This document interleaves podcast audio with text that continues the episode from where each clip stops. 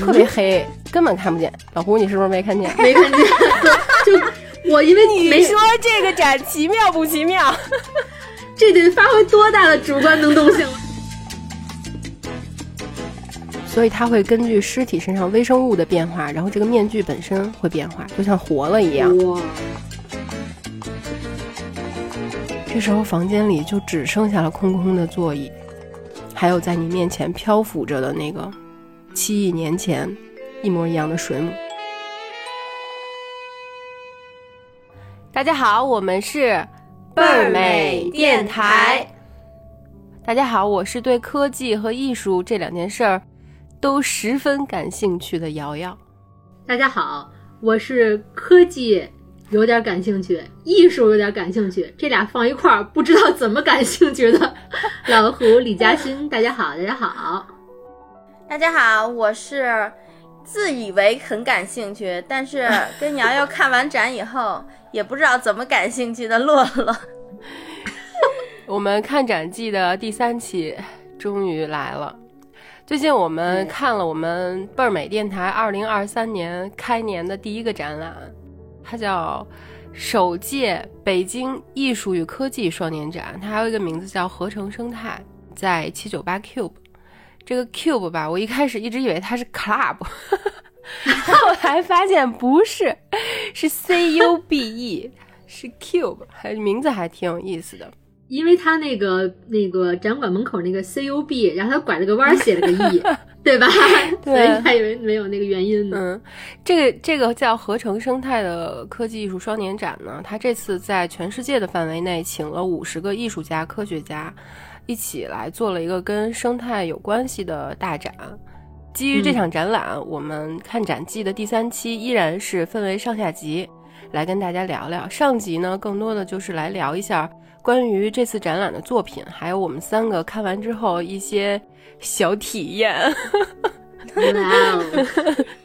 然后这个会不会暴露咱们的这个实际水准啊？然后下集呢，会有更多的跟科学技术有关的非常非常有意思的，可能大家就是开脑洞都想不到的那些作品呀，还有艺术家呀，还有小故事之类的。呃，这个展览呢，因为它到一月三十一号，就是这个月的月底，所以如果有听完这个节目还想去看的，呃，听众朋友们，欢迎大家在前台买票的时候可以提一下倍儿美电台，不过提了也没什么用。但是其实这是我们一个特别美好的愿望啊，就是希望我们看展记这个系列以后能跟一些展做一个合作。呃，看看能不能给大家争取到一点小福利之类的，大家也可以加我们的微信群来跟我们聊一聊。我们的微信群的加群方式在每期节目下方的这个评论里。那我们就开始吧，来聊聊这个 大家可能看展历史以来都算是比较特别的一个展览吧。我先来采访一下两位啊。啊，因为我们仨是分两批去的，我跟洛洛是先去的，我们俩一起，然后胡总是后来冒着寒风自己去的，下着雪去的，所以大家先来形容一下自己看完的一个整体感受吧。这个展吧，就是像刚才姚总说的，呃，我是自己单奔一人去的。因为要录制这期内容，所以就是特意去取个素材。那天在群里还说呢，我这冒着大雪天来取材了，然后取完材之后就犯偏头痛了。这真是，我跟你说，真是看完展的当时，你这算工伤是吗？那谁给报销一下？没人给你报。实话实说啊，我真不是讹你俩，就是当时看完展的当天晚上吃饭的时候就犯的头疼。真的跟这看展确实有关系，这个展整体给我感觉就是，怎么说呢？就是就既没全看懂，但是有点喜欢，和你对男人的这个判断有一些类似啊。对对对，哎哎，那我都懂了。真的，这个展我觉得是像刚才姚总说的，它跟我们常规看的大多数展都不太一样。你比如说它。呃，我们看一个画展，能评判这个画它表达的内容，不管是抽象和具象与否。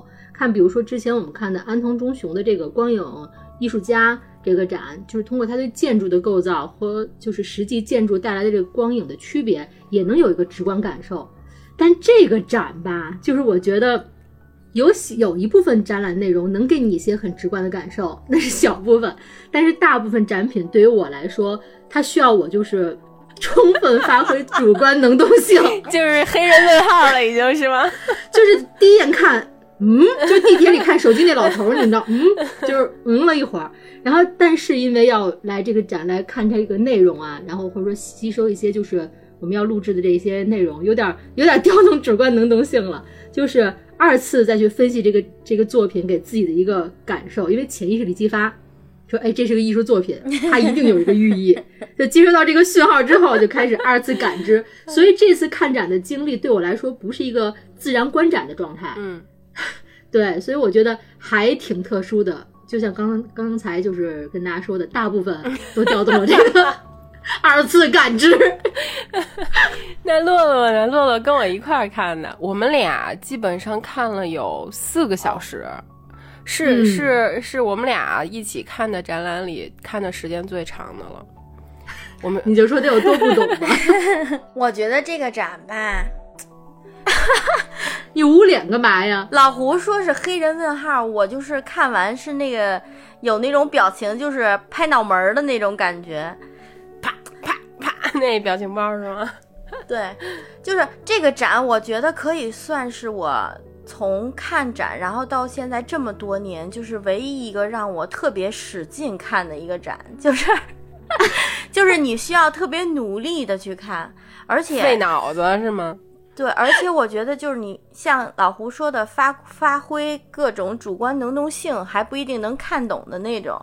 我我开始其实我跟瑶瑶我们是最开始就粗略了看看了一下，为什么我们能看嗯四个小时？就是我们我们俩来回来去的走了得有三遍，就整个嗯展、展厅，然后就是粗略的看完以后，就完全就想我就想走，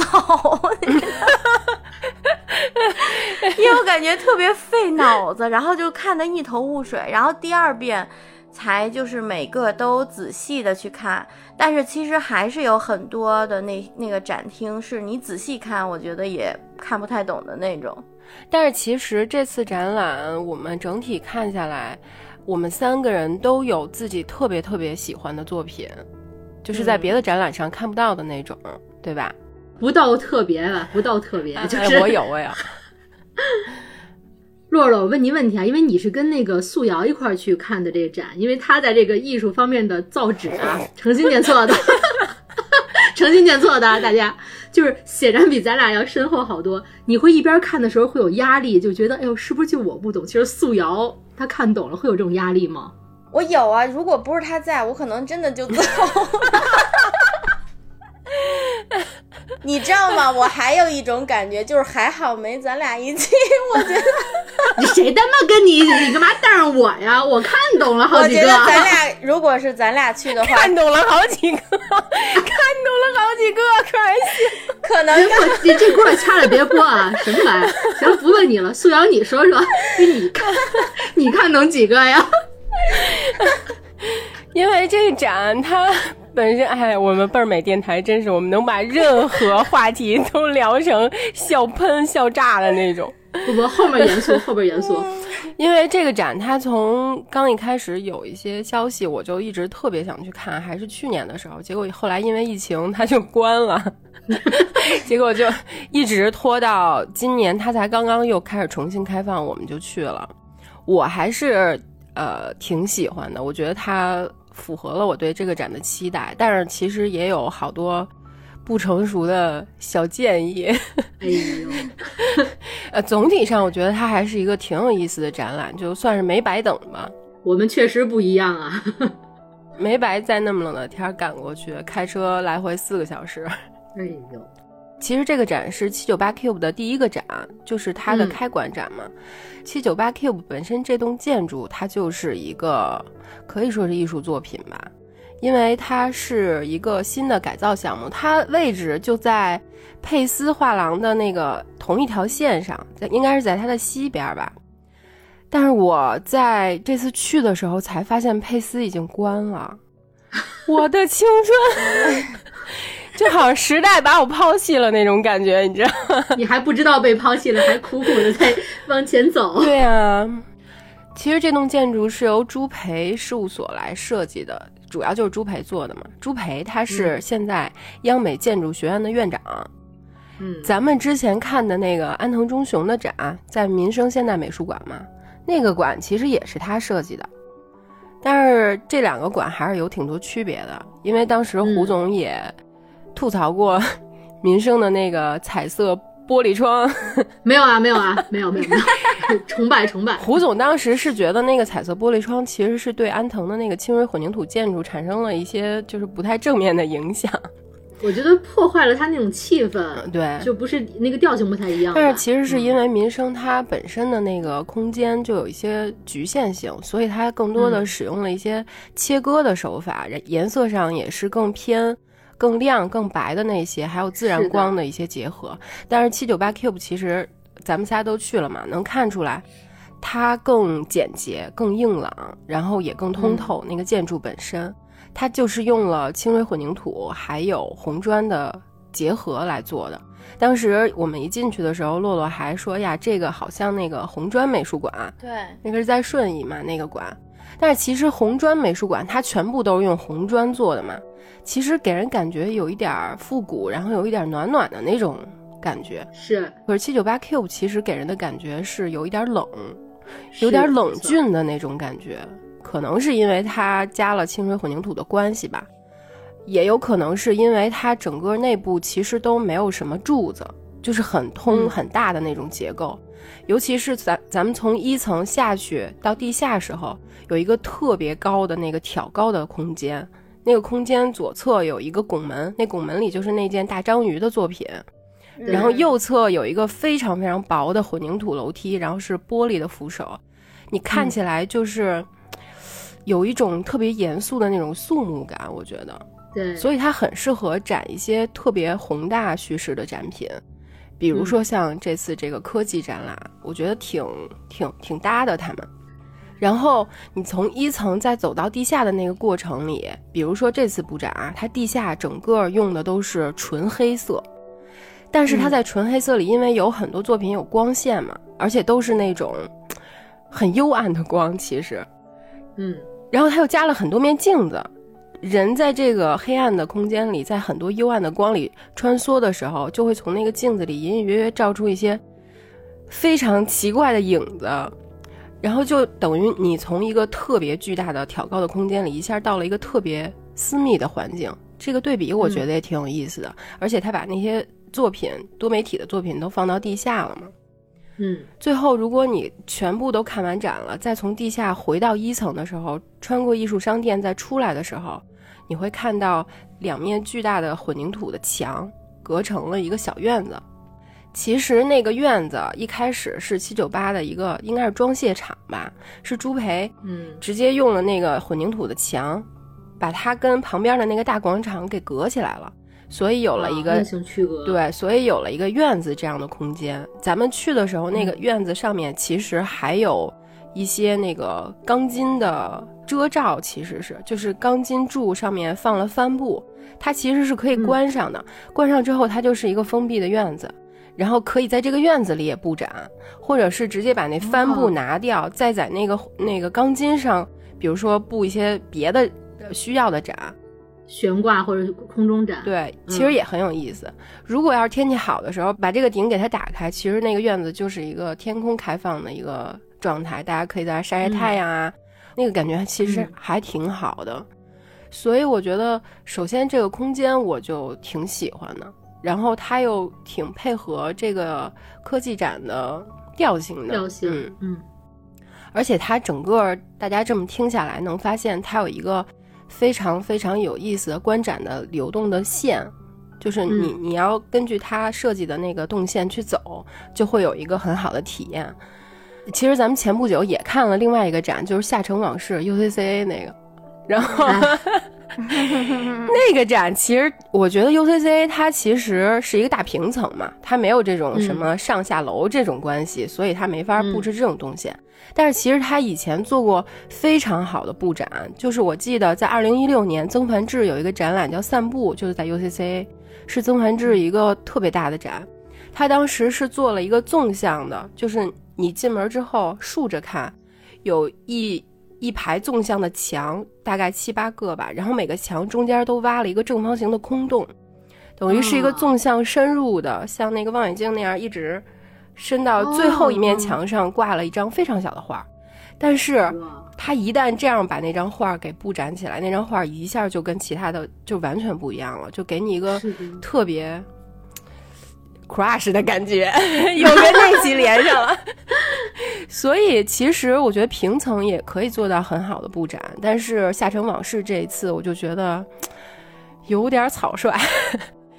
所以下沉往事看完，我们也并没有想把它录成一期节目嘛。是的，嗯，其实有一句话叫“三分画，七分表”嘛，就是说表还有布展对作品本身的加持，其实能给观众带来的体验非常非常不一样。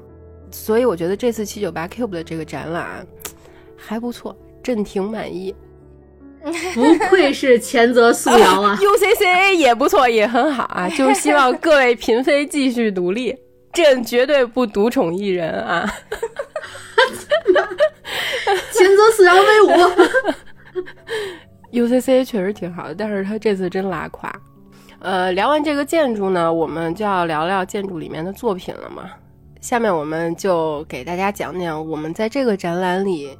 遇到的我们自己特别喜欢的三个作品，我其实最喜欢的吧有两个，然后第一个喜欢就是那个跟跟花草对话的那个。洛洛提到，就我们俩就是共同相对比较喜欢的是那个洛洛口中的跟叶子叶子说话的这个作品，然后它其实是叫隐形之言，这个装置其实也是在地下一层的这个展位。然后它大概这个外形呢，打远看是一一个特别正常的一个绿植区域。嗯，它对，如果不清楚的看的话，特别像一个盆栽。但你越来越走向它的时候，你发现盆栽上面就是伸出了三个呃高低错落的，就是显示屏幕。嗯，然后你慢慢就走进它，走进它的时候，你发现这个显示屏幕上，然后有它特别像细胞，还有我们小时候学生物什么叶绿体啊，什么生物结构那种小细胞。你再仔细看，就发现这一个小细胞上好像有一张张小嘴在不停的叭叭叭叭叭叭叭，是吧？对，在不停的开合，好像它就像刚才摇说叭叭叭叭叭叭，一直在就是按它的一定的规律在不停的开合。我为什么这个这个作品特别吸引我呢？其实这个。乍一看的时候，我完全没懂他要干嘛，但是我也没有忙着去查去导览，我就一直在看，我不知道他是哪点吸引了我，我就是我，他可能是这个显示屏上除了这个呃绿叶，嗯，那个小胖子，对，屏幕右下角还显示出一个科学家的这个形象，其实一个胖胖的外国科学家在尝试跟这个树叶进行对话。换言之，他可能是在翻翻译这个气孔口，就是开合形成的语言。然后我觉得这个画面吸引了我，我看了半天，然后一直在看。然后跟我同行的我的 CP 朋克哥在旁边一直特好奇，说你对着这堆草干嘛呢？说要不然咱去花卉市场吧，直接。对他不理解我在干嘛，但其实这个作品我在看导览之前，他给我的一个感觉就是细思极恐。嗯，对。真的是细思极恐，我看了很久，看到最后，其实说句我不夸张的话，我毛孔都立起来了。你能懂那种感受吗？就因为它它的形态像我刚才讲的那样，它的这个画面呈现，它其实想表达这个呃叶子上的气孔，通过科学家的观测，形成了一定的这个翻译语言，来翻译这个气孔开合形成的话，让我们人类和植物形成一个就是有科学记录的对话这么一个形式的艺术展。就是它这种气气孔的开合，我甚至有一瞬间觉得自己皮肤上的毛孔都张开了。你密集恐惧了是吗？我没有密集恐惧，我就是把这个，呃，气孔的感觉通感到自己身上了。我这些毛孔就感觉它们当中有特别规则圆润的，像气孔一样的小嘴，真可怕。也有说因为皮肤表面长了这个脂肪粒儿，像叶子，哎呀，有点恶心。然后像这个叶子被显微镜放大之后显示出来的这个放大的小嘴一样，就有点脓肿的嘴。哇哦！就是他们一开一合的说话，就甚至像我们在森林里，就是感受一些植物，它们呼出二氧化碳、吸进氧气一样，我身上的每个毛孔好像都是在开合，吸跟周围的环境在吸收、互动、吞吐。嗯真的每个毛孔都竖立了起来，就看这个作品不看导览，就能让我产生这样的一个身体和就是心理的反应，我觉得特别奇妙，这是我特别喜欢它的原因。我觉得这个就是我们看展记的特别有意思的一点，就是我们每次三个人看同一个展览的同一件作品，都会产生不一样的感受。然后，嗯，比如我看这个作品的时候，其实我是联想起来以前看到过的一个新闻，就是有一个科学家，他说他观测到呃是一些植物在，比如说你被你把它掐掉，或者是切碎它的时候，用某种波段去读它的声音，你会听到一个尖叫声。我嗯，就是如果植物也有思维，也有生命的话，那我们吃什么呀？对，就是看完这个展当天，又因为就是回家嘛，然后我还就是对好多作品会有就是回放性的思考，嗯但这个作品给我的回放思考，它是一种就是呃，像我刚才说的，就是叶子上的毛孔到自己皮肤上的这个毛孔的一种通感。嗯我回家看，就是对外界的这个环境也产生了一种 站立感。比如说看家里的绿植，看水槽里我妈泡着要做的鱼，它们好像都有无数个眼睛和嘴在窥探和表达。我当时就觉得，我操，我需要一粒药。我觉得这这个就是艺术作品给你打开了另一个思维模式。是的，嗯对，我觉得听你说完了，我都我都感觉理解到另外一层了。你知道我看到这个就是最喜欢的，是因为我觉得它是一个特别温暖的一件事儿。嗯，就是我我没有想到你说的那个，我就觉得如果 结果我是老变态，是吧？不是，就每个人理解不一样。我当时最喜欢他的时候嗯，喜我当时最喜欢他，其实我是联想到，就是比如说人类可以跟万物说话的时候，就是是一件特别有趣的事儿。就是比如说现在很多、很多人会。呃，小朋友，比如说把把小草拔下来以后，然后小草会告诉你，我这样很疼，就是你会觉得是一个很有意思的事儿。所以我我当时你也需要一粒药。我是会觉得这个作品让我觉得特别的有嗯意思，然后比较有童趣的。其实这个作品它是艺术家虚构了一个科学研究，并不是真实的。它是因为发现嗯有一些植物上有那种可以打开关闭的小气孔，它是通过这个气孔的打开和关闭来吸收水分的，然后让自己活得更好嘛。然后艺术家就虚构了一个十八年的。长达十八年的观察，其实是从二零二三年，不是是从二零二三年开始，长达十八年的观察，然后就像读人类的唇语那样来读他嘴巴的这个开合，通过条件反射。为什么有一个小胖子在那个屏幕里一直在发出声音？就是他在要通过条件反射去看我做什么，然后这个植物的开合会有什么变化，然后嗯以此比如整理出来二十六个字母表，然后变成我们跟植物的一个对话的过程。虽然它是一个虚构的，但是我觉得我是相信植物它可能有这种能力的，只不过是我们没法 get 到的那个程我也相。信这点。嗯嗯，对，虽然相比瑶瑶，我可能是一个就是俗人和正常人，但是真的，我真的相信，因为我觉得就是不是因为看了这个作品，看这个正这个作品确实让自己更加深入的相信，嗯就包括平时生活当中，你对一个植物的这个抚摸，或者说你摸一朵花儿，或者说就最。外化就是含羞草，你摸一下、嗯就是触碰它，它有反应。我相信一植物，就所有植物一定一定嗯跟人类都有某种连接，嗯这个我特别相信。嗯，万物皆有灵是吗？你再给我点药吧。你你跟我做朋友，你就别吃药了。你现在已经是半个艺术家了。我这还别洛洛呢？洛洛，你最喜欢的还有什么？我其实最喜欢的就是一开始刚一进大厅，你记得吗？就是除了那个有一个皮肤展，然后穿过那个有一个特别像房地产那个沙盘沙盘的那个各种小器皿，它就是有一个玻璃房子嘛。你说的那个是培养皿的那个吗？对，它叫那个虚空画，还有遥感是两个吗？因为洛洛喜欢的这件是两个作品的联动嘛。他最开始是把一些没有关联的各种好看的东西吧，可以说，比如说有花儿、有骨头、有蝴蝶，啊蝴那个蝴蝶还挺漂亮的，还有还有鸡蛋。但是其实我觉得鸡蛋也可以把它理解成为一种细胞，因为鸡蛋应该也是一个最大的细胞吧。嗯。嗯，我这个我我不会献丑了吧？但是我 我我我是没事，我是觉得是这样。然后还有一些动物的标本，我记得有蝉，就是知了，对，就是把所有的这些一个一个放在培养皿里，它就把再把它拍下来，拍成照片，它就变成一幅一幅的画了嘛。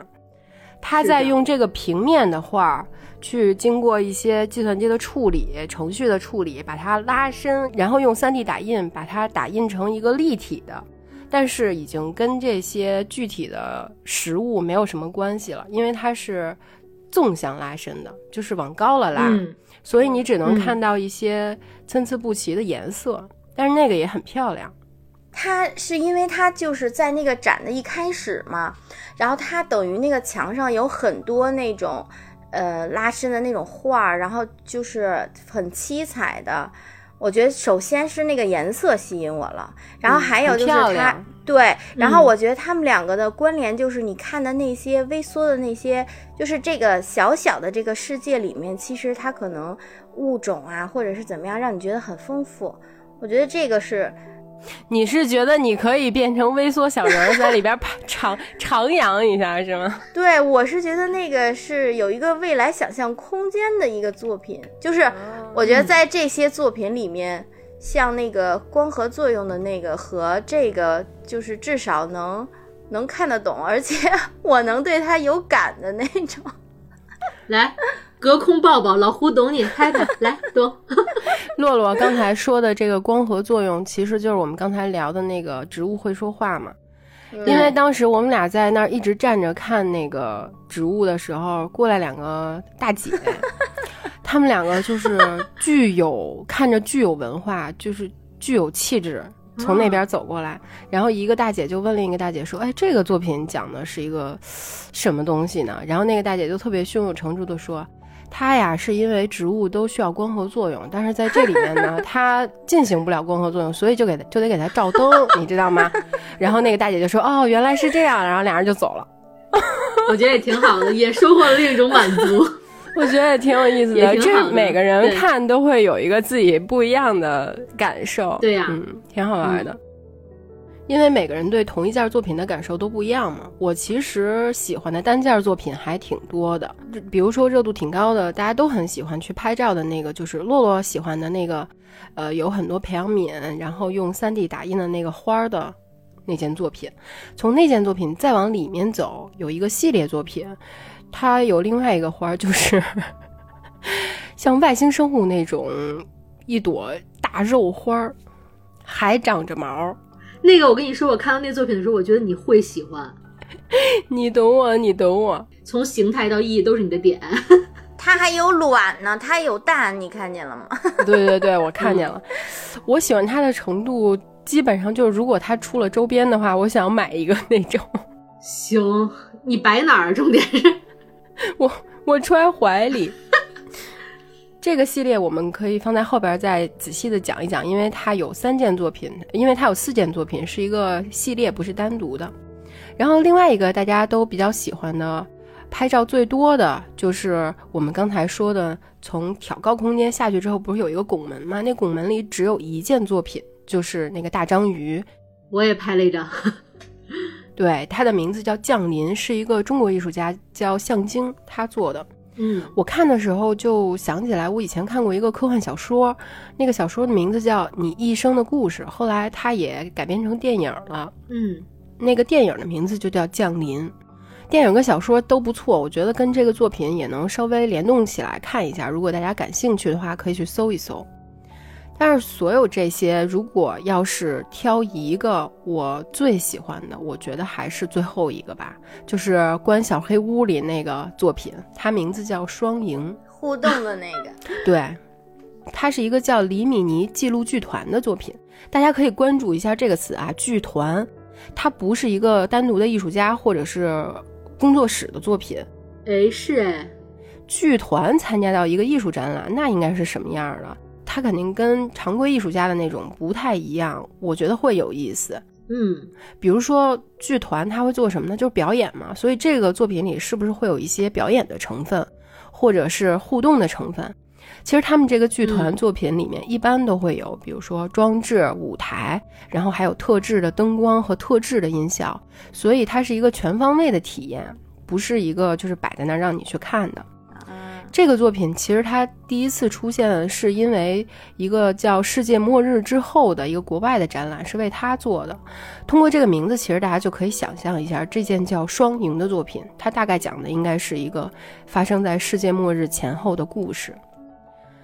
但是这个故事吧，因为它是这次双年展的最后一个作品嘛，在它出口之前有一个类似放映厅那样很小很小的一个黑色的屋子，门口挂着黑色帘子，然后帘子上面有一个倒计时，大概是十五分钟的样子吧，上面会显示下次开场的时间，还有比如七分钟啊、八分钟啊，每一场我觉得大概应该只能进去十个人以内，就是还挺小的。我跟洛洛去的时候等了半天，就是又离开，然后又回来，看人少了，最后才进去的。然后进去了之后的事儿吧，就涉嫌剧透了。如果您是准备要去看这个展览的话，我觉得您可以往后倒五分钟，因为就剧透了之后再看，可能就没有那么 crush 了，没有那么有意思了。进屋之后。你会看到一个两排的半圆座椅，每个椅子上都连接着一个大的头戴式降噪耳机。你坐好之后戴上耳机，面前就会有一个正圆形的一人高的镜子，那个射灯特别亮，它就会打在你脸上。你可以非常清楚的从这个镜子里看到你自己，还有屋子里其他人的样子。这个时候其实你不知道会发生什么，其实有点像在候场，就是等着。然后耳机里呢，就会有一个声音提示你去做一些动作，比如说他让你闭上眼睛，倒数多长时间，然后你就跟着他的提示去完成。当他再次提示你张开双眼，哦，这个时候整个屋子就都暗下来了，只有你面前刚才还是镜子的那个大的圆形的东西，它一下变成了一个像水族箱一样。发着淡蓝色的光，里面有很多透明的水母，在那个非常昏暗的蓝光里面，非常慢的一张一合这样游来游去。然后你的耳机里的声音会开始给你讲一些关于水母的构造呀，或者是生态环境和水母的关系之类的内容吧。比如我之前也不知道，就是将近七亿年的时间以来，水母在我们的这个海洋里几乎还是最初的形态，就是它七亿年之前是什么样，它到现在没有任何变化。而且我们对环境的破坏，就是生态系统越来越不好，对它没有任何影响，它总是能特别快的就适应环境，然后让自己繁殖的更快更多。所以，也许再过几亿年，我觉得人类未必都还在这个星球上，但是水母如果按照他说的这个趋势，应该还在吧。紧接着让我 crush 的地方就来了。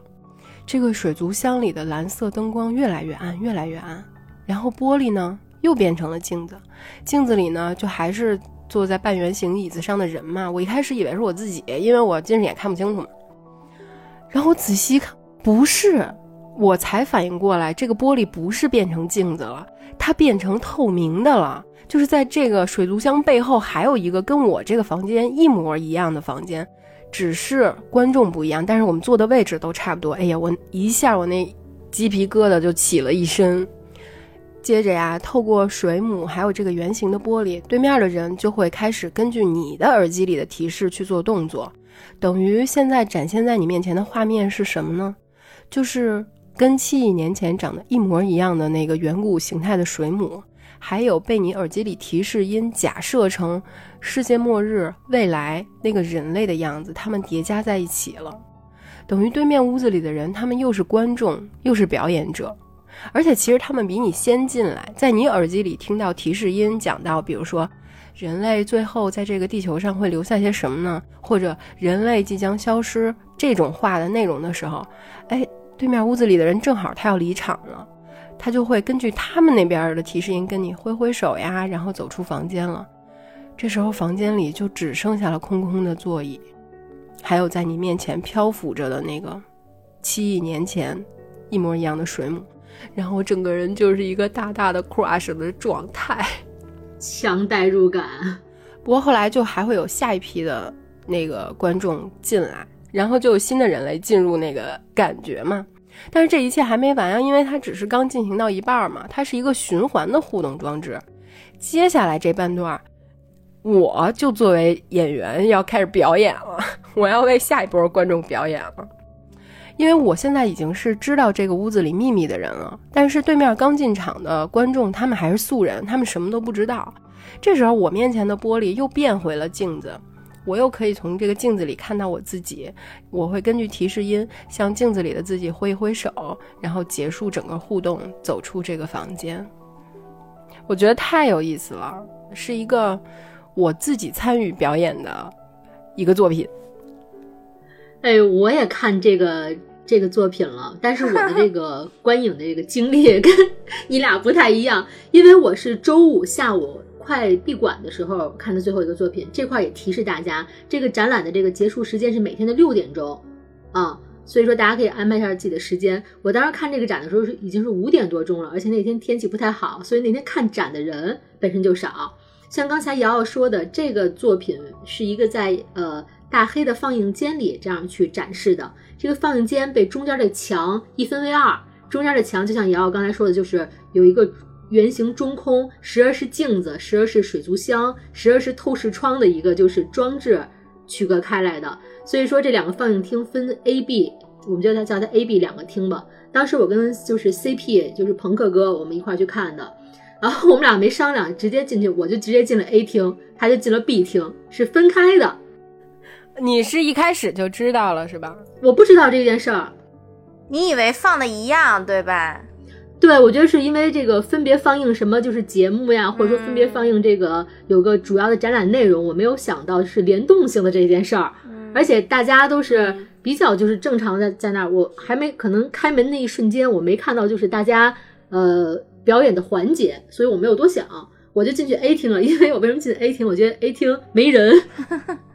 我想后面可能还会进来人，我能挑一个比较好的观影位置，我直接就坐在 A 厅的中间儿，就是第二排的中间嘛，然后在那坐，然后门就自己噔噔噔噔关上了。关上之后，我没有马上戴耳机，因为对面是个圆形的镜子，像刚才姚总说的，嗯，你臭美呢是吗？我就开始搔首弄姿，一会儿就调整一下发型，然后一会儿就看看这个啊，这个展馆周围啊这样的结构。然后我想，哦，我我们那个来录节目，我得取点素材呀。我拿起手机对着镜子开始自拍，然后瞧了半天，拍了这个照片，然后把手机放那。我想，哎，怎么还是镜子还没开始？后来想，哦，旁边有耳机，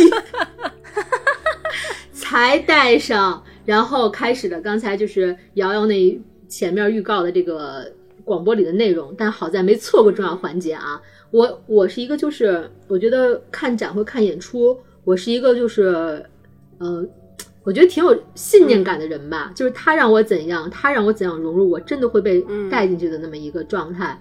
比如闭眼呀，比如说是去做一些动作，他让我们闭上双眼，然后像瑶瑶说的，十分钟十秒钟之后睁开眼。然后出现了什么什么样的环境？然后他中间让我回答几个问题，问你今年几岁了？我对着，请对着。我也没有，我也没有比。谁谁说我没有比呀？我很有我没有比，我比了呀，我比了二十八呀。人以为你八十二了，放屁。对，就对着镜子用两只，请用两只手比出你今年的年龄。我比了一个二，比了一个八，二十八。小说了好好多岁。然后包括就是他提问，就是你觉得谁会是这世界上存活最久的人？对，因为那个屋子，我对面是镜子，屋子里没有别人，只有你是吗？对我没有可以指的人，我也不知道对面有人，我还对着镜子，我就指着镜子中的自己，就是谁存活最久是自己吗？是当于相当于是镜像的中心，等于说按姚总刚才揭秘的这个答案来说，中间那个中心的人，还有这对面一屋子人看我的表演，可能中间这个中心的人会被我指中。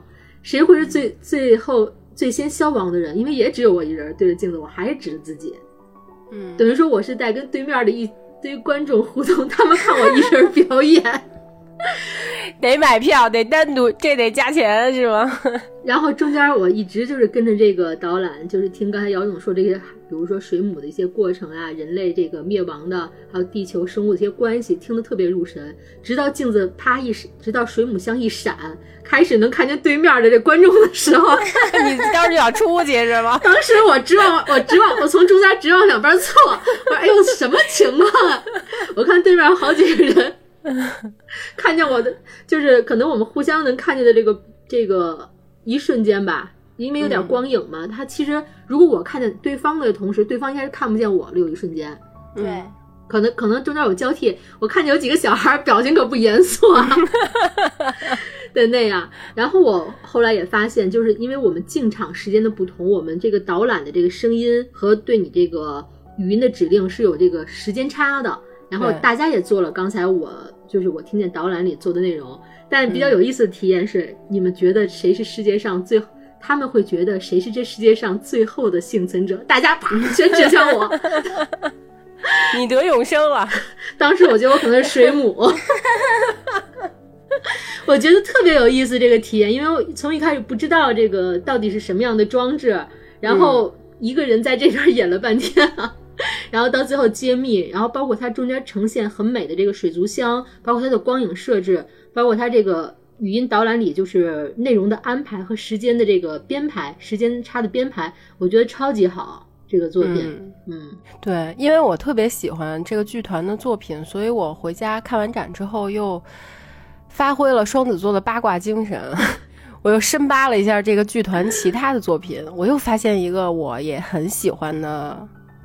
作品叫《恐怖谷》，嗯，大家应该都知道恐怖谷效应，就是当一个东西它长得很像人，但它又不是人，或者跟人只有特别细微的差别，比如说人形机器人，它的脸可以动，可以可以做那种很僵硬的微笑，你就会看起来很害怕，是。那种害怕的感觉就叫恐怖谷效应嘛，嗯，但是其实这种不安全感，这种害怕的感觉是因为什么呢？我觉得可能是因为。毕竟我们现在这个机器人啊，AI 的发展越来越，就是发展的越来越快，越来越好了。我觉得在未来就很有可能会有跟人类几乎一模一样的机器人出现吧。但是如果他们没有自己的思维，没有自己的感情，那还好；如果他们有了的话，我们人类是不是会被他们取代？嗯，就人类最后是不是会灭亡这件事儿还是存疑的。而且很多科幻电影里也也也演过一个情节，就是当人形机器人太像人的时候，你甚至都不知道自己是不是机器人啊，就是就是你都不知道我我自己到底是人还是机器人呢？就是你的世界观会有一个变化，就是因对比而存疑了都。对，所以基于这个现象，剧团里边的他们这个剧团是三个人，然后剧团里的其中一个小胖老头叫凯吉，他用自己的脸和身体做了一个模型，就是跟自己一模一样的那种硅胶模型，但是他只做了前半部分，就是脸啊、手啊，前面穿上衣服呀，然后真的做的特别特别像，质感也特别好，连他那个。发秃的那个头，那个发际线都一模一样，你知道吗？巨逼真。但是如果你沿着他这个秃发际线再往后看的话，他那个脑袋后面是开放的哦，里面你能看到所有的电路板还有接线。然后他弄了一个场景，是这个像自己一样的机器人坐在椅子上，椅子旁边有一个大屏幕，屏幕上放的就是真实的自己怎么在做机器人的自己，然后还有一些解说啊之类的。就听着很像一个绕口令，但是其实就是，如果我是那个机器人的话啊，就是我在介绍我自己产生的过程。但是因为这个机器人其实跟生产它的人长得一模一样，所以就引发了观众很多不同的思考还有感受。大概就是这么一个作品。但是因为它都是纯英文的，没有翻译，我我也只是根据我的理解来给大家转述。我觉得挺有意思的。如果有知道的同学，因为我们这个微信群里确实藏龙卧虎啊。因为如果有知道 了解的同学，对，如果有了解的同学，可以也给我讲一讲，或者给我们留言，都我我都挺想再去多了解一下他们这类的作品。嗯，三位最看不懂的一件作品是什么？Too much，哦，最 off 是吗？不不不不，too much 而已，还是有少部分能看，得选一个最的就一样的那种，是对吧？，因为他其实几十件作品嘛，还挺多的。我觉得我最看不懂的就是一个通过水下机器人装置展示的作品，叫《古军机器人》。嗯，蓝色的那个是吧？对它那个光照是蓝色的，它其实就特别像是一个就是微景观，嗯就是我们说的那个水族箱微景观展示的这么一个样子。然后里面有一个气囊样的一个 所谓机器人儿，嗯然后全身有几个触点，然后插着它的这个管儿啊和电线。我觉得它特混，这这机器人儿。就是他妈干嘛呢？原地嘟嘟嘟嘟嘟那儿转。然后我说，我第一眼看，我说这是一个，因为说的之前这个展的这个名字是合成生态嘛，我想这难道是电子河豚？哎，它形状确实有点像。对，对我第一感觉是电电子河豚，第二感觉是难道是人造肺管儿？然后就是就是往展那个主题上贴嘛，我就说不清，反正就不停的翻动，最后我就觉得实在像就是某些就是早市上卖的翻动的海狮顶球，就是就是特混那儿哒转，不知道干嘛呢，反正这我真不懂。洛洛呢？你当时对这件作品有什么感觉吗？我觉得就是全场里对这个是最无感的，就是我不知道他他在干嘛，然后是不是啊挺混你知道的？你知道这个还有一个细节，这个当时瑶瑶在这个就这个机器人儿这儿盘旋了好多次，然后他还各种就是看呀，然后拍照啊什么的，然后我当时就在旁边，我都不理解，就是为什么。为什么我能对着一只河豚？对我其实也是特别努力的看了，但是我不知道他展在这儿的那个目的是什么，所以我其实看完以后，我我觉得这个是对我特别无感的一个作品。啊，你是无感系列的是吧？对，不是说不理，你知道，不是说不懂，就是这个作品让我都不想懂它的那种感觉。更甚。对，但是他那个每个作品旁边儿都有一个二维码，是扫码然后听这个作品的这个详解和导览的嘛，嗯电子导览。其实每个作品我都是就是扫了一下码，看了一下他这个导览是什什么样的意思。嗯然后读完之后，大概知道他想干嘛，想表达什么，还是觉得他想表达的跟他呈现的，我觉得 没有就是衔接在一起，所以我觉得特别不懂。但是你没发现，他很多导览其实你读完以后，就就像没有说一样，就是那个话全都是对，为什么？为什么我刚才说这个 Cube 飞和 UCCA 飞都是我的妃子啊？为什么 Cube 飞这次让我觉得有想吐槽的地方啊？最重要的一点就是，我觉得他这次导览写的太不不说人话，你知道吗？就是，你在这儿已经听了可能五分钟、三分钟，你把所有的那个文案全都听完了，但是你并不知道他讲了一件什么事儿。每个字儿都认识，但是就是读起来不懂。就是不说人话，他他说的可能太晦涩，我觉得他的翻译可能有问题。哦，一个是翻译的问题，一个就是他可能太教条了，就是要要把某一些词说的特别特别贴切，但是嗯，正常人类听不懂。你要把它作为一个研究啊，或者是一个文本文案去传播，我觉得还可以。但是你作为导览，其实并不太合适。所以很多就是，即便加了导览，还是大家容易看不懂嘛。我觉得我到现在为止对这个展览里边很多作品，我的那个解读可能跟当时艺术家的那个初衷并不一样。就是鲁迅写他嗯这个文章的时候，并没有想这么多那种，你知道吗？红学家展开太多了。但是我觉得，不管是不是艺术家，当然想表达的吧，你能自己 get 到一些东西，然后再去延展出来，也挺有意思的。就不管对不对，但是都是自己的一个想法吧。这个嗯他当时那个导览上说，讲的就是一个地球上最古老的细菌嘛，它叫古菌机器人儿。嗯嗯，这种细菌其实它非常适合生活在未来，就是已经被人类破坏了的地球里。那个时候，比如特别高的高温呀，比如说酸雨啊，比如说气候污染呀，可能人类已经不就是不适应那个时候的环境了，已经灭绝了。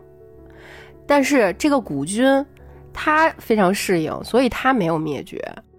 然后它那条就是像插肺管那个管子，其实是本身古菌这个菌类的它自自自己身体上带的一个小尾巴，但是它自己控制不了这个尾巴，不像小蝌蚪那样可以自己控制。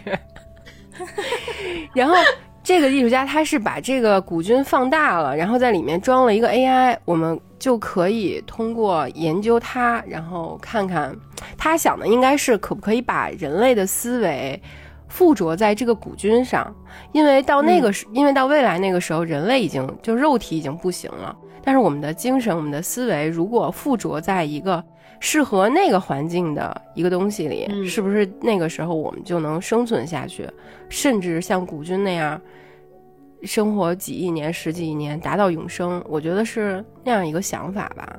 好吧，好吧，那我就想问问啊，就是聊到这儿，就是我想问素娥，前泽素娥，就这个展里有你特别看不懂的作品吗？我绝对看不懂。我觉得你看不懂的作品一定是比我跟洛洛的程度高。我当时我当时看的时候看了那作品，它是一个就有一段那个视频嘛，那视频还巨长，我当时看了两遍，然后后来洛洛都走了，都去看别的去了。我哪个呀？作品？我看完第二遍依然没有看懂。那个作品叫 Terra 零，你看你们都不知道这是哪个。是是什么视频？我真的不知道这是这是哪个。就是我们从一层下到地下之后的第一个小屋子，那个屋子里挂着很多像工装制服那样的衣服，黑色的，啊啊，我知道。上面画着两棵小树的 logo。嗯，嗯，它的名字叫 Terra 零，是一个英文。哎呀，这个作品怎么说呢？这个导览如览果实在不懂，我觉得咱们可以就是过去。不，我那什么，我我那个什么，我有病，我必须研究一下的。这个作品呢，它是呃一段非常非常长的视频，讲了一个故事，就是有一个叫 Terra 零的团体，他们正在最近做一些事儿，就讲的他们正在做的事儿。我感觉可能还是因为那个导览的翻译的问题，就是还是听不懂，但是它中间还是全英文的，你知道吗？它视频是全英文的，导览是中文的，但不说人话。但是它中间提到了一个网址，叫三 w 点 terra 零点 org。我回家就，对我回家就打开了这个网站，使劲的研究了一下，可能算是稍微明白了一点吧，但是也有可能是更糊涂了啊，我也不知道。但是因为这这个网站里面，它一直在重复一句话，放的特别大。这个还是一句英文，我英文不太好啊，大家凑合听，叫 "I like to think of a cybernet medal"。这个别的啊我都不认识，但是我对一个词就是触到了我的敏感点，就是 cyber，就是赛博。嗯，大家就是我是一个设计师啊，就是我觉得应该所有设计师对赛博这个单词都很敏感，因为它有一个词叫赛博朋克嘛，它是一个就是最近这些年都非常流行的一个艺术风格。我觉得大家可以把它理解为就是未来废土，就是科技科技已经特发达了，但是我们的环境很不好，然后人也特多，嗯什么之类那种。比如说像《黑客帝国》、像《银翼杀手》，还有一些动画片《攻壳机动队》、《阿基拉》，这些都是赛博朋克风格的作品。所以，如果它叫 Terra 零，我不太懂的话，如果把它翻译成赛博零，我可能就一就一下懂了。就是他讲的可能是一个未来的赛博森林，就是一个电子森林。呃，就是根据比如说算法呀和网络呀，像元宇宙那样生成一种线上的生物群，比如说它有森林、有草地、有羊群，还有人，然后嗯每一片都是很小的森林，它都是独一无二的，因为它都是像真实的地球上那些所有生物生长的那个状况一样慢慢来生长的。其实有点像现去年炒特火的那个 NFT，就是元宇宙里边可以买卖的那些画儿。Terra 零的里边这个小森林其实也是可以买卖的，所以有的时候还会有外来人来攻击。它那里边啊我记得都有讲，但是这些我都不去不太确定啊。但是我在想到这个画面的时候，我突然想起来一件很古早的事情，就是嗯，我们年轻的时候有一个网叫开心网，你记得吧？就开心网那会儿特火的一个功能，就是线上偷菜，就是你可以在线上种菜，然后会有人来偷，然后你可以挣钱去买车呀什么之类的。我觉得跟那个感觉其实有点像，就是自制了一个兑换机制，是吧？对，只不过他把它放到了一个可能元宇宙里，然后可能全球的人都可以玩这个东西，然后它可以真实的用我们现实人类可以花的这种钱去买卖，然后去甚至去炒卖，用它去挣钱都是可以的。所以，这就是这样一个让我不懂的作品。你说完我更不懂了。我希望就是听众朋友们，如果有机会去看完这个展，可以找到一种能让我们懂的方式，帮我们解答一下这个作品，期待一下吧。以上就是我们在这个展览里非常喜欢的和最不懂的作品。最后，其实还有短短的一些我们觉得无感的或者是不太喜欢的作品吧。我自己有一个很无感，就是从二楼下来的第一个叫冰川复原，它是通过一个装置作品来讲未来冰川融化，然后人类去做复原工作的那个画面。是个视频，是不是那个？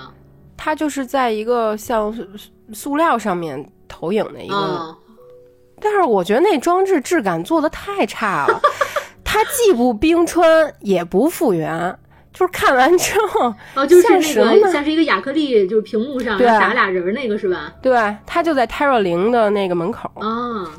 然后音效其实，然后其实他那作品有挺强的那个联动，是要搭配声音的，但是他现场那声音效果也不是很好，嗯，所以我觉得应该很多人看完之后都忽略了那个作品，嗯。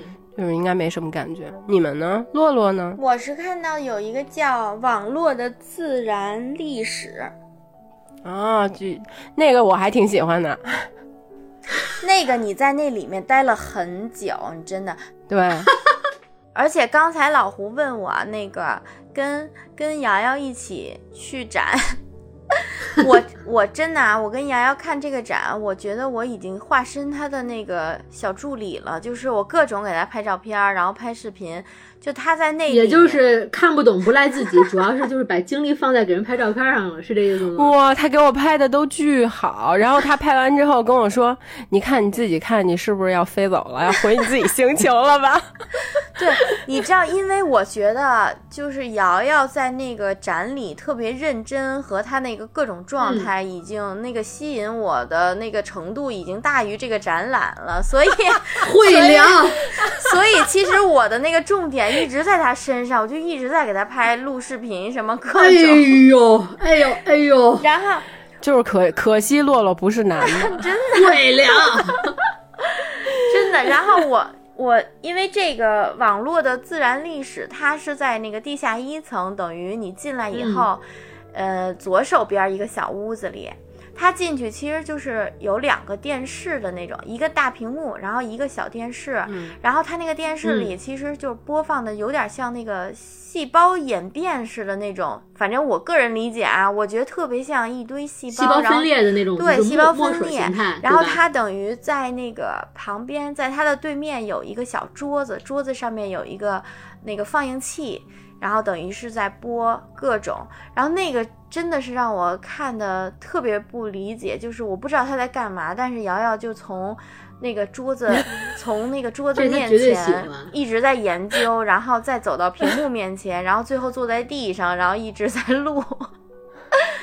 对，然后我那个是真的不太懂。我觉得那作品特炫酷，一会儿可以就是详细讲讲，就是。它其实也是一个类似培养皿的东西，放在一个桌子上，然后那个培养皿里边放了一根金属的探针，探针连着一个实验装置，艺术家可以通过操控这个实验装置来操纵这个培养皿里的黑色的液体。嗯，然后这个这个其实是一个视频啊，不是艺术家当场操作啊，就是他 之前录下来的。然后这房间里播放的其实就是。特写的这个培养皿里的液体的镜头，就是当它通过不不不一样的，比如说电流呀或者刺激啊之后，自己自发产生的，好像是有了独立生命的那种不停的流动啊，或者是像开花呀，或者是像在跟你说什么的那样一个画面，特别特别长，就是几乎没什么重复。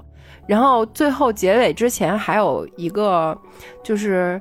有点，我感觉特别像迪厅，你知道吗？就是他放了很多荧光色的那个灯光在他的那个实验室里，然后那个，然然后液体就根据这些灯光的律动，然后再进行自己的收缩，特别快，啪啪啪。我觉我当时就觉得啊，这个装置完全可以把它挪到工体去。然后来一个这个艺术家和百大 DJ 联名 夜场，绝对牛逼，真的。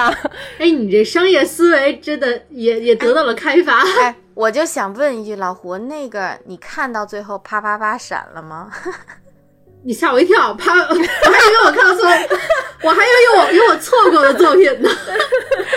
你看到他说的那个什么荧光色，然后狂闪，你看到那个了？没有，这个作品我也看见，但是谈不上就是无感或喜欢，就我觉得呃大概能理解他的意思，但他让我想起差不多有十多年前我看的就是。那个时候还没有这个现在自媒体这么发达。当时有一个香港的叫那时候叫生活家，也因为他是包含美食家、艺术家方方面面的家联合在一起，他管自己叫生活家。他叫陈丽敏，是一个女生。然后她当时特别爱拍就是美食探店，我觉得她是初代探就是探店的网红，跟现在探店的不一样。她拍每道菜的结束都是拍盘子。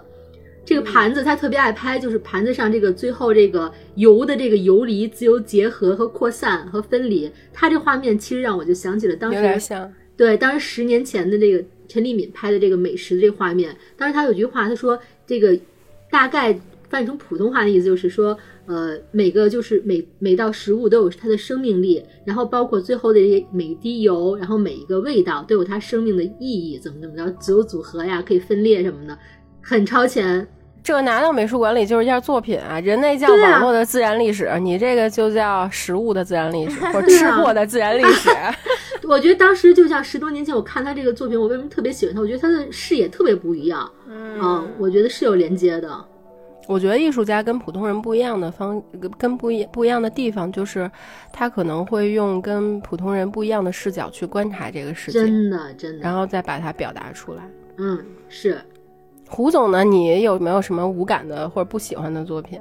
嗯，没有说不喜欢。刚才不懂的时候说无感的吧。无感的，我就是觉得这个展的应该是第一个作品，上来就先来一个无感是吗？一进去这个厅，当时我没有认识到它是一个作品，我以为是一个就是馆内的一个就是导览写字儿的那种。我以为是。只是这个场馆一层的一个结构，比如说是一个环形的墙，一个立面，是一个区分。可以坐那儿歇会儿是吧？就是可以去。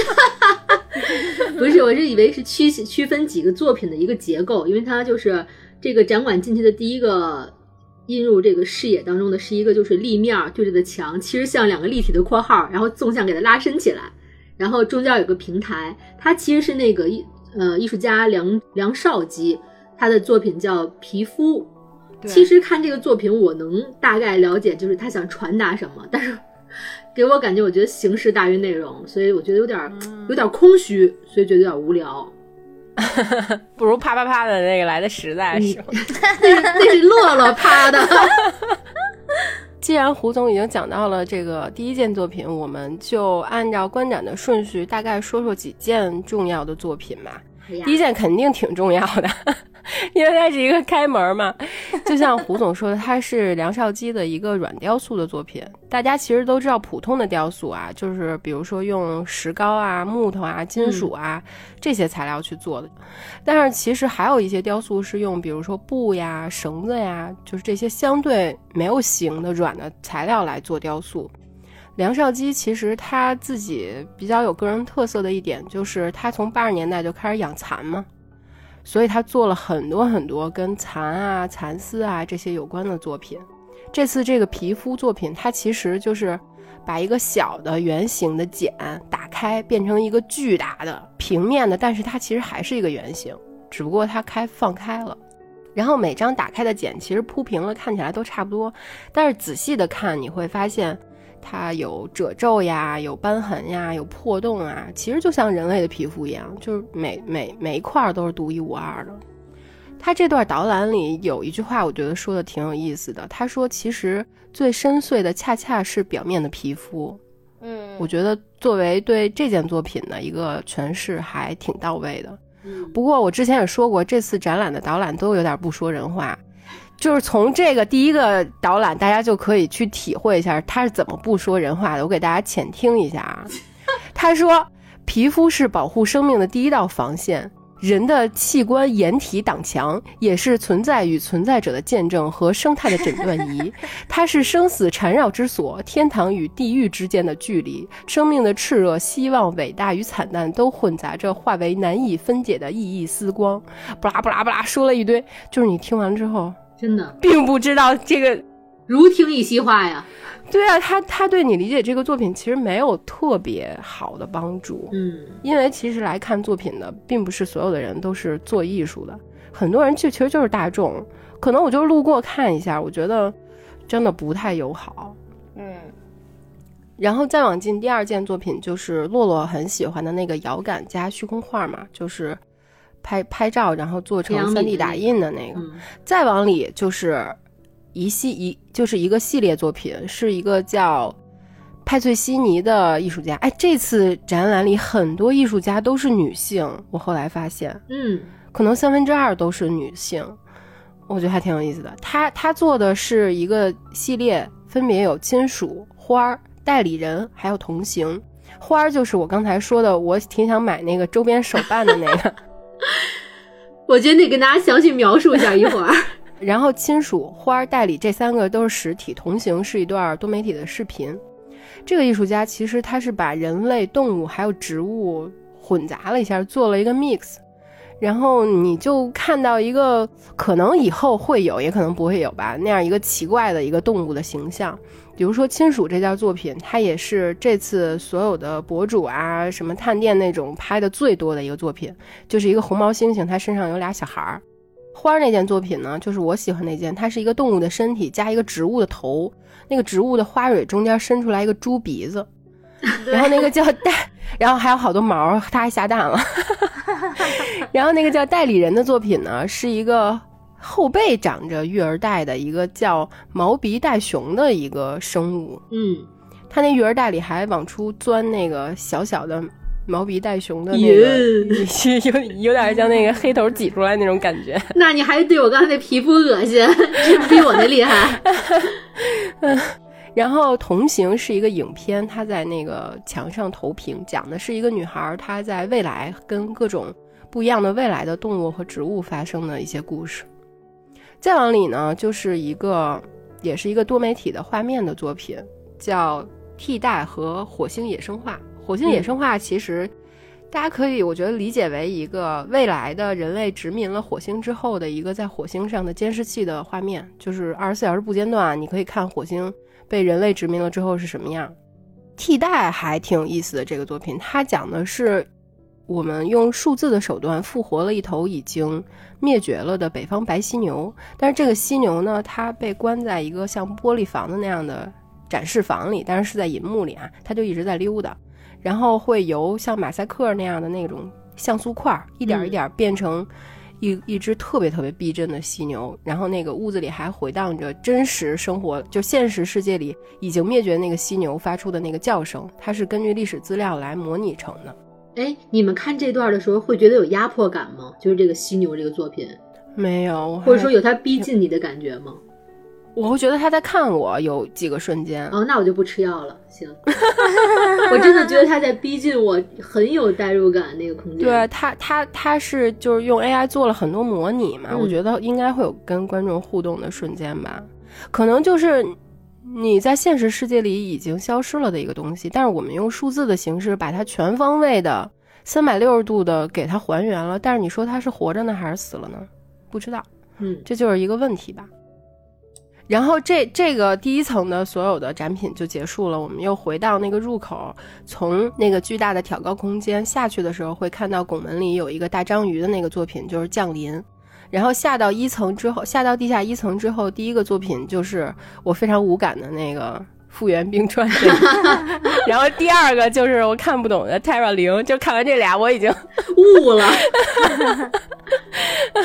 还好。然后看完这俩之后再往前走，就是我喜欢的那个网络的自然历史，就是在博物馆蹦迪的那个作 品，这可能是对比出的喜欢。哎，我那个作品真的我没有看到他蹦迪。就是我觉得他，我要看到他后边蹦迪，可能我也 你应该也喜欢是吧？没看就走了。然后再往里走，就是呃，洛洛跟老胡都很喜欢的那个隐形之言，就是植物跟植物对话的那个过程。但是，但是其实，在他们中间还有一个作品很奇怪，它叫在蚁群中，蚂蚁的蚁就是在蚂蚁群里。然后这个艺术家叫张天刚，他没有语音的导览，然后也没有什么介绍。我跟洛洛当时就看这个也看了很久，嗯因为看不懂嘛。它呃，它是分为两个部分，一部分是一个像桌子那样的一个大的玻璃罩子，里面有沙盘，白色的沙，然后有一些小绿色的小山的那个模型，然后那个沙盘上盖着玻璃罩子，玻璃罩子上连接着一个电子元件儿，然后它旁边还有一个十块大屏幕竖着的屏幕的那种组合起来的电子屏幕，嗯那屏幕上面是固定的几幅风景画。我跟洛洛是看了半天都没看懂，后来我就开始蹲着看、趴着看，结果我发现那个沙盘下面有一个小洞，对，特别黑，根本看不见。老胡，你是不是没看见？没看见，就 我因为没你说这个展奇妙不奇妙？这得发挥多大的主观能动性，我还是不够。你知道吗？他还拿那个手电一直照，然后发现那儿有很多小蚂不是你蚁，。我很好奇，就是看到这个展，你已经是看了半天不懂的情况下，你为什么会想到用手电照去寻找一个答案啊？因为我看到它的名字叫在蚁群中，但是我没有看到任何跟蚂蚁有关的元素，一点儿都没有。嗯，所以我想，肯定某一个地方会有一个，哪怕是一个小黑点儿，它可以代表是蚂蚁，都是这个作品的一个点嘛。哦我一点儿都没有 get 到，那是为什么呢？可能就是因为我没有找到，所以我就其实美术馆里不应该打手电，但是 因为它那还是暗区。对但是我就那个用手捂着，又就一直趴着找找找，结果我发现那个沙盘下面有一个亚克力透明的小洞，那个洞里有一个蚂蚁的家，就是它挖的那个隧道，各种各种隧道，那隧道里边满满的、对，黑黑的，全都是蚂蚁。而且它是活的，对我一开始以为它是死的，因为纯黑色都塞满了，但是后来我发现它们都在爬，都在是活的，真的蚂蚁槽，是活的蚂蚁。然后我就去找那个工作人员，因为除了周末之外是没有导览的。但是当时旁边有一个小姑娘，她是那个等倒计时呢。我一看她是一个工作，她等那个双赢那个作品的嗯倒计时呢。我一看她是工作人员，我就问她，我说这个是什么情况？然后给她爱问懵了，你知道吗？他也不太知道。他 巨尴尬，他当时表情巨尴尬，脸都红了，然后就捂着嘴，嗯啊，是不是一短发小姑娘？对对对，他还企图轰我来的。是吗？然后后来我俩就聊了一会儿，他跟我说，其实，在蚁群中这个作品一开始不在所有的展览作品里，嗯，是前几天刚拉来的，刚布展的。然后因因为刚拉来呢，那些小蚂蚁可能认还生，所以他们就是都存存都存在自己的那个小窝里不出来。但其实它是有一个小孔，它可以通过那个小孔爬到那个白色的沙盘里，哦，然后它会留下一些痕迹。嗯，这个电子元件就会根据蚂蚁爬的这个痕迹，呃，再通过它的演算形成一幅幅的画面，投射到旁边那个电子屏幕上。嗯，然后我我就问他，我说那现在电子屏幕上放的那些风景画是什么呀？然后他又开始嗯啊，我说那这个就是属于待机画面是吗？预播桌 面？他说可能是吧，我也不太知道。然后就就没有没有办法再继续研究下去了，只能走哎，。等于说你发现这小蚂蚁槽是在整个沙盘之下有个位置，对哦，而且它只有那块儿是透明的。我说是不是整个沙盘下面全部都是蚂蚁挖的那个隧道，只有那一块儿露出来了？嗯，他说不是，只有那一小块儿是蚂蚁可以待的，所以所有的蚂蚁都攒在那儿。素瑶这个作品，这个作品应该改名叫“只有蚁看到”，就是 打引号的蚁，然后就是蚂蚁的哇，蚁，通假字是吗？对，然后其实只有你看到，太神了。然后从这个作品再再往前走，有两个我也很喜欢的作品，也是两个多媒体作品，就是录下来的视频投影。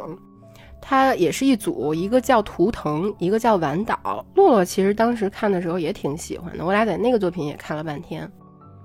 它讲的是艺术家通过研究黑色素的形成的过程，掌握了黑色素就是它变化的一些规规律吧，然后就发明了一个新的技术，就是黑色素它会根据环境的变化有不同的颜色和样子，不一直都是黑的，嗯。可能是非常非常非常浅的浅褐色，或者接近于黄色那种颜色，也可能是黑的或者是棕的、各种颜色，就很漂亮。其实，然后这个黑色素其实还可以被注入到其他的物质或者生物体里，比如它可以被编码到细菌里，就是特别特别微小的细菌里也可以。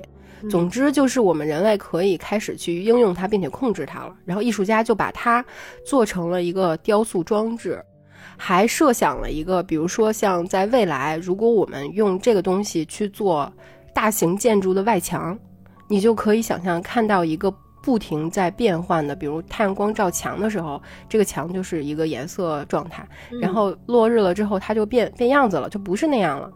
变色龙建筑材建筑材料，对我，我觉得这个是我未来想象的城市的样子。嗯不是说就是你那个建筑形状有多未来，是说它真的跟现在完全不一样。你还是上太空吧。这个艺术家他还做了另外一个作品叫《晚岛》，祈祷的岛，早早晚的晚，祈祷的岛。嗯，他讲的是用生物信号做那个树脂的 3D 打印面具，就是一个个都是那种特未来感的面具。但是这个面具呢，是被戴在尸体的头上的。他的这个面具里面的这个生物信号会根据尸体身上，因为尸体会慢慢变腐烂嘛，嗯所以它会根据尸体身上微生物的变化，然后这个面具本身会变化，就像活了一样。所以就是一个已经死去的东西，好像又通过别的渠道焕发出了一个新的生命，对，就，是从死到生，然后又从生到死的那么一个过程。嗯，所以它叫晚岛。但是晚岛它那个系列后边还做了别的东西，我比较喜欢的就是这个死亡面具。这个我要查查，这个我还有点感兴趣呢。对，这个艺术家也是一个艺术家小组，也不是嗯一个独立的艺术家。还有一个作品叫《群体》，哦，这个作品我我觉得有点像我们前几天在群里，就是在我们的那个听友群里聊天的时候，我们之前提到过那个汤姆大叔，嗯他在听完我们那个旅行，就是二零二零一三起飞吧那一期，我们不是说旅行来着吗？对，我就聊到说我想去太空旅行，如果我肉身去不了，以后骨灰上去也算。然后汤姆大叔就说。他在群里发了一段特别长的话，他的大概意思就是说，我们本来就是宇宙里的尘埃，人类跟万事万物的构成元素其实都差不多，而且地球其实也是一颗星球啊，嗯它也是在外太空里，只不过我们生活在上面嘛，所以我们本身就在太空里，不用去奢求再上太空。哎 我觉得他这话说的特别浪漫。对我，我觉得，我觉得我也很认同他这种观点。这个叫群体的作品吧，其实大概也是这样，就是你从一层下来之后，你其实就能看见地上有很多蓝色的那个圆环嗯，发着光，然后里边有一些赤橙黄绿青蓝紫的颜色，构成构成一些可能是动物的形状，但是你看不太清楚。嗯嗯它其实是有五个大小不一的圆形投影组成的。它每段那个影像里都是用红外摄像机拍摄的一段动物死亡之后身体逐渐冷却的过程。是的，因为它是用红外摄像机拍的，所以红外摄像机就是大家有时候过安检的时候能看到，就是最热的那个热量拍出来就是红色、橙色和黄色嗯，就是红色是最热。然后冷呢，其实就是紫色、绿色还有蓝色，蓝色就是最冷。嗯所以它中间还有一些很好看的过渡色。这个作品其实颜色特别漂亮，但是它记录的是一个死亡的过程，而且到最后这个红色慢慢变成蓝色，消失不见了，这个动物在这个世界上也消失了，这样一个过程。我觉得有点像汤姆大叔说的那个感觉。然后再往前走，还有一个就是洛洛说，洛洛给我拍完照片说让我 赶紧回老家，回外星球的作品。它名字叫《森林之丝》，它是一个墙上的投影加一个从天花板投到地面上的一个圆形的投影，就是两个投影。嗯它讲的是艺术家用科学的手段把亚马逊森林的那个数字图像和声音转换成基因代码的一个过程，然后把它存起来，就等于要先去拍照片，然后收集一些素材，比如声音啊、画面啊、照片啊。然后它墙上播放的那个大家能看懂的，是真的亚马逊森林里的植物呀，包括一些原住民的画面。然后地上那个投影，就是它转换成基因代码之后做的数字化之后的样子，可能是一个什么植物的切片呀，也可能是一个数字化的一个活体的昆虫等等吧。嗯，我觉得这个跟犀牛的那个也有点类似，犀牛的那个是把已经灭绝的数字化复活。这个是把看似即将要灭绝的 数字化保存，就，但是我看完这个，我有一个我有一个感受，就是我总觉得人类老有一种凌驾于万物之上那种特别傲慢的情绪，就是总在觉得，哎，我们破坏地球了，或者是我们灭绝物种了，我们把生态破坏了。这话说的可能特别不环保啊，嗯。但是其实我觉得人类就是挺渺小的，我们做什么其实地球不在乎，我们灭绝了，犀牛灭绝了，地球其实还是那个地球，就是恐龙都没了，地球它现在还是很好，只是人类自己灭绝了而已。我感觉你有那个地球的那个劲儿啊。其实刚才素瑶说的这个感觉，我在看群体这个作品的时候是有的。因为就是刚才素瑶提到群体这个作品是描绘这个动物死掉，就是动物死掉之后，它这个身体温度的变化，通过红外射线嘛。其实它当时好几个培养皿里有，比如说能看得懂的牛啊、马，或者说是一些其他生物，但它其实是有一个就是相对看起来的空盘，嗯，的一个一个圆形装置。如果说这个空盘圆形装置，还有这个牛马的这个圆形这个镜盘。装置，你如果说是在高空上看的话，其实就是一个个培养皿里的这个生物形态。如果这空盘当中，当时有一瞬间，我觉得如果是人或者说我在里头，它的温度变化是什么样的？我觉得就是一样的这个微小，就是一样的被观测，对，一样的就是失去温度，从红色、橙色、白、黄色再变得更加冰冷，就是当时我会自己感觉是一样的那那样的感觉。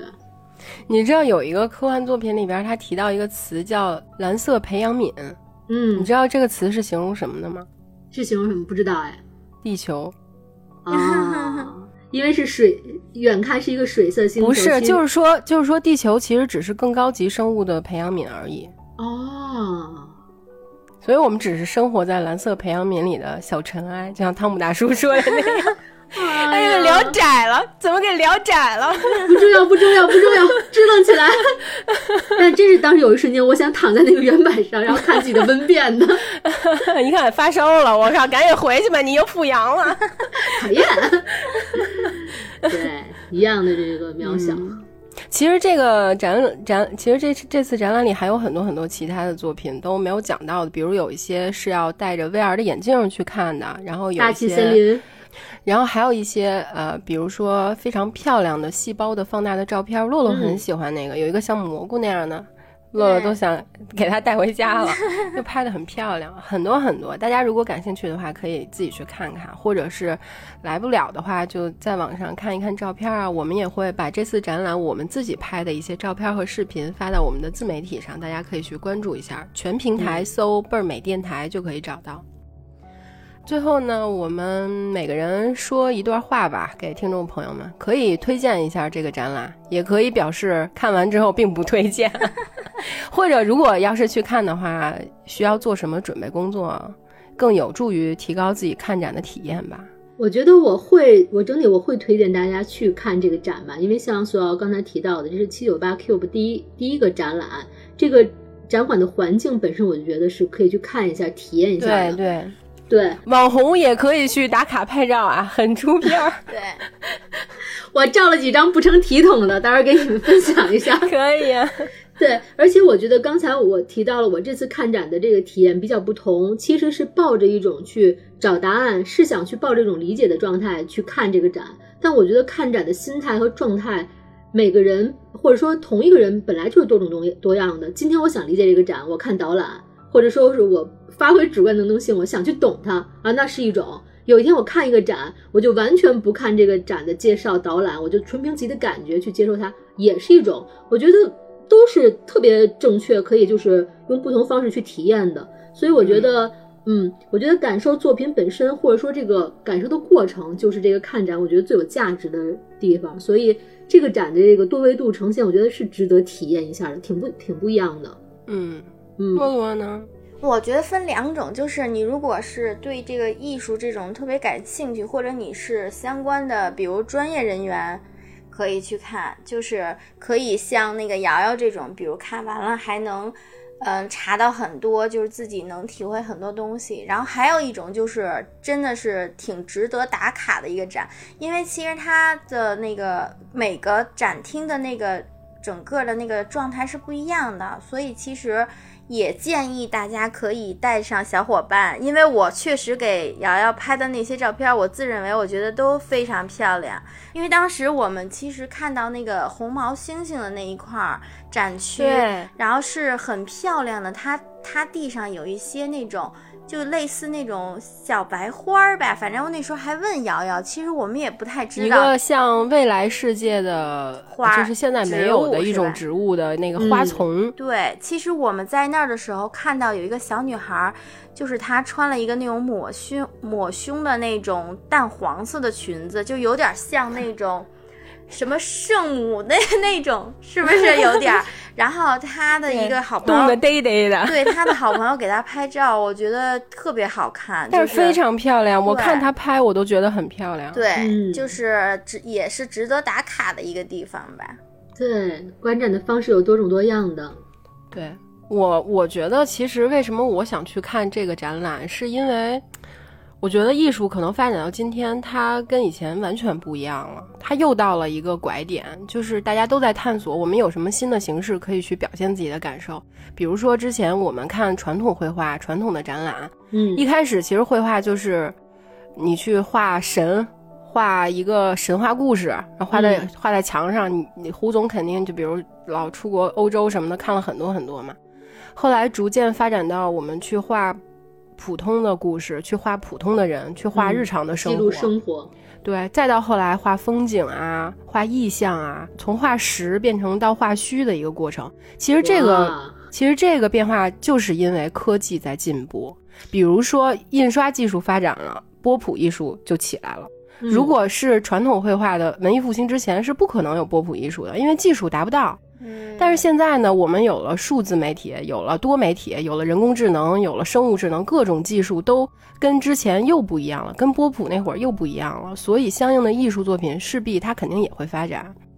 而且升华了啊！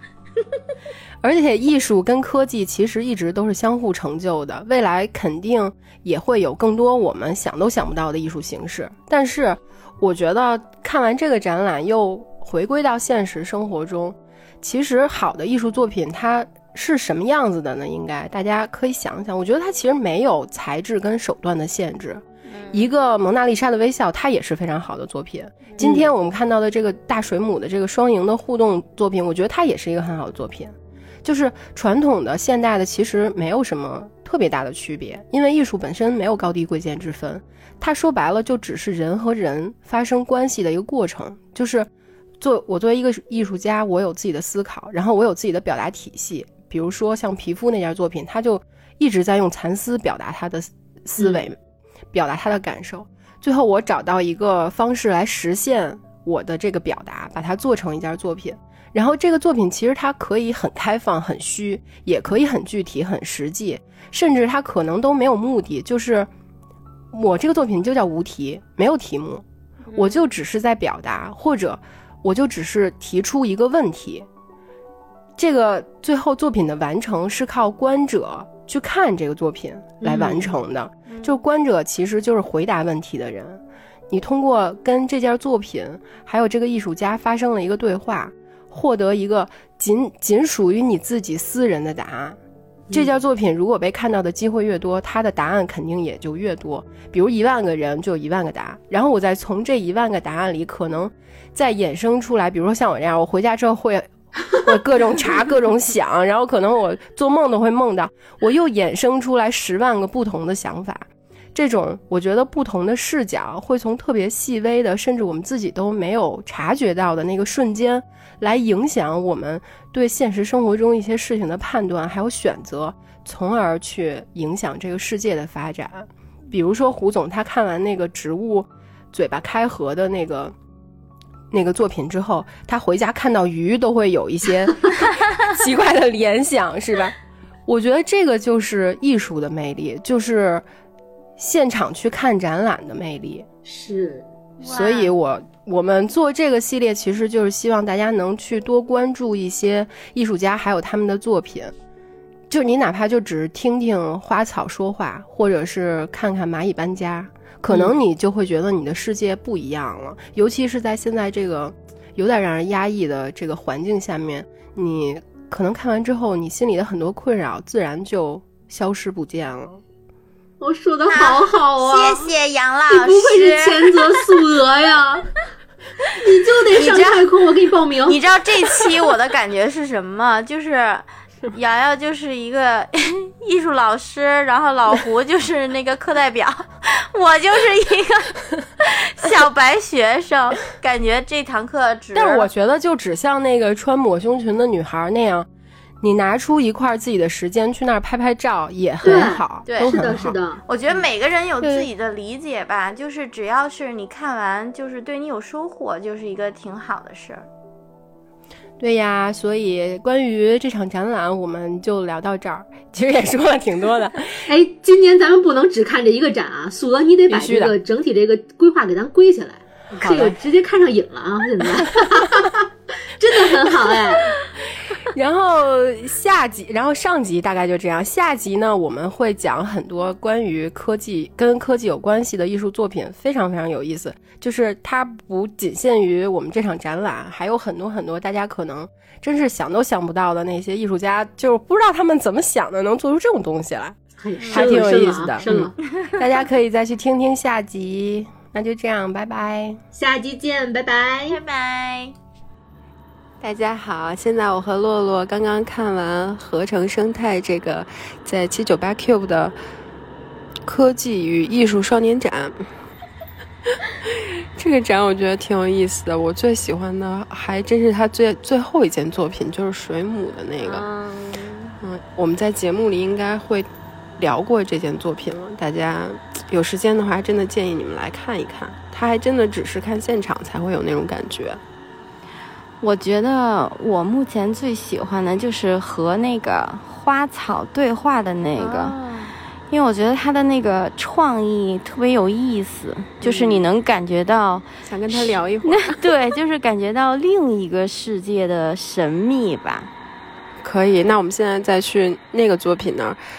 录一段他的声音吧，因为他讲的就是植物在说话嘛，跟我们的电台也正好契合。呃，然后这期的结尾就是由一堆兰花草为大家 安定，拜拜。